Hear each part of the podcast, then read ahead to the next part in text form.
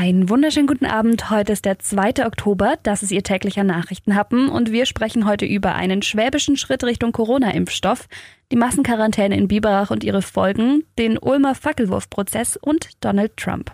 Der Nachrichtenhappen mit Lara von Dohlen. Eine gute kurze Nachricht vorweg. Böhringer Ingelheim in Biberach hat nach eigenen Angaben einen sehr vielversprechenden Kandidaten im Kampf gegen den Coronavirus identifiziert. Es soll sich dabei um einen Antikörper handeln, der Corona-Infektionen verhindern oder abmildern soll, so dass eine Erkrankung gar nicht erst ausbricht oder zumindest milde verläuft. Der Ansatz sei vielversprechend, befinde sich aber noch in der sogenannten präklinischen Phase, in der noch viel schiefgehen kann. Trotzdem ein großer Erfolg in sehr kurzer Zeit. Im Ulmer Fackelwurfprozess. Im Verfahren gegen fünf Männer nach einem Fackelwurf auf Roma-Familien in Erbach im Donautal hat die Staatsanwaltschaft Revision eingelegt. Das hat die deutsche Presseagentur gemeldet. Die fünf angeklagten jungen Männer waren zu Bewährungsstrafen verurteilt worden. Das Gericht sah es erwiesen an, dass die zur Tatzeit zwischen 17 und 19 Jahre alten Deutschen im Mai 2019 aus rassistischen Gründen eine Fackel auf eine Wiese in Erbach geworfen haben, um die dort kampierenden Roma-Familien zu vertreiben. Das hat das Gericht als gemeinschaftliche Nötigung in 45 Fällen gewertet.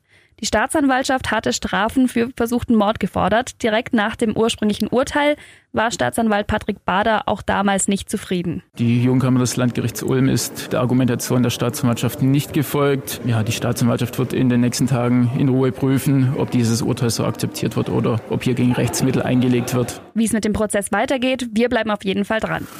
Der Nachrichtenhappen Coronavirus. In Biberach wird in Sachen Corona jetzt härter durchgegriffen. Vereine sollen Treffen in geschlossenen Räumen auf ein Minimum reduzieren. Chöre und Blasorchester sollen, wenn möglich, in kleinen Gruppen musizieren und auf Gesamtproben möglichst auch verzichten. Diese Empfehlungen gelten in Biberach jetzt bis zum 30. Oktober. Ab sofort sind außerdem die Jugendbuden in Laubheim, Mietingen und Schwendi zu. Auch bis zum 30. Oktober. Damit reagiert der Kreis Biberach auf die aktuelle Corona-Entwicklung. Feiern sollen nämlich für rund die Hälfte der Neuinfektionen vom Wochenende verantwortlich sein. Bei den 15- bis 25-Jährigen verbreitet sich das Virus gerade besonders stark. In häuslicher Quarantäne befinden sich fast 1000 Kontaktpersonen. Der Wert der sogenannten 7-Tage-Inzidenz liegt mit 34,5 nur noch ganz knapp unter dem Vorwarnwert von 35.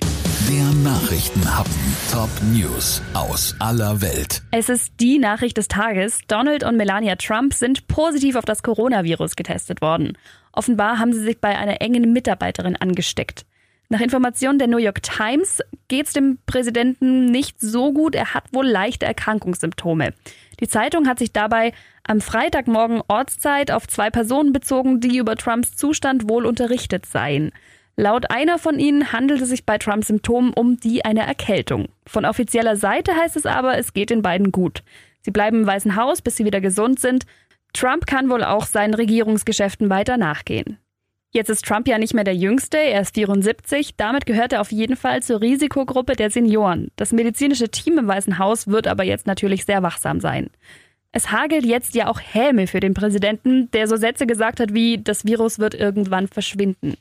Die Linke hat ihre Genesungswünsche auch mit einer Mahnung verbunden. Auch für Präsidenten gelte, Masken schützen. Trump hatte es ja immer abgelehnt, eine Maske zu tragen. Der italienische Oppositionsführer Salvini wünscht zum Beispiel nicht nur schnelle Genesung, er mahnt auch gegenüber allen, die sich über Trumps Erkrankung freuen könnten, dass es bei einer Krankheit nichts zu feiern gäbe. Wer das tue, entpuppe sich als seelenloser Idiot. Gerade auf Twitter gibt's aber schon viel, die sich lustig machen. Auf Twitter trendet seit der Bekanntgabe der Hashtag Trump has Covid. Das ist also Nummer eins mit mal eben einer halben Million Tweets. Trump ist jetzt schon der dritte Staatschef, der nichts von den Sicherheitsvorkehrungen gehalten hat und erkrankt ist. Erst in Brasilien, dann Großbritannien und jetzt in den USA. Bleiben Sie gesund. Ich wünsche Ihnen ein schönes Wochenende. Wir hören uns am Montag wieder. Bis dann.